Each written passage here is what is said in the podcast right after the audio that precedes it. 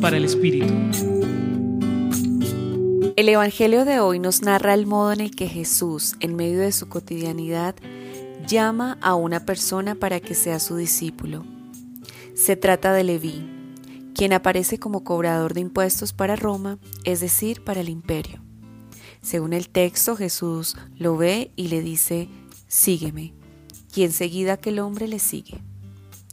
La singularidad de este llamado consiste en dejar aquella vida que se presta para oprimir a los otros, en especial a los más vulnerables.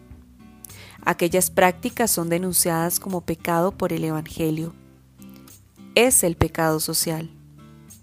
El llamado implica una modificación de nuestras relaciones cotidianas desde la justicia y desde una opción por la vida del otro.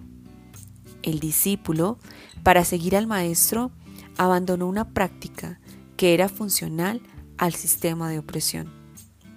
Nos corresponde discernir, al igual que al discípulo, qué prácticas o relaciones de vida queremos dejar atrás para tener una vida llena de sentido y que no destruya la vida de los otros.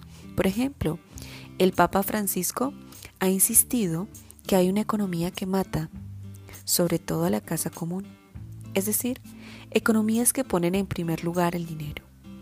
Es más, la crisis que se atraviesa se debe al desarrollo de políticas y economías que destruyen al ser humano y a la naturaleza.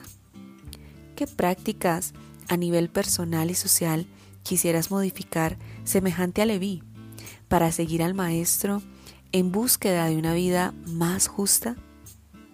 Continuemos con esperanza este seguimiento a Jesús, el cual implica, claro que sí, comprometernos desde lo más sencillo y cotidiano.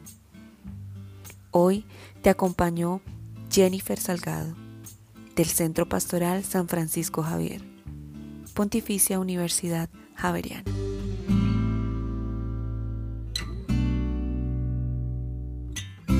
Escucha los bálsamos cada día entrando a la página web del Centro Pastoral y a javerianestereo.com.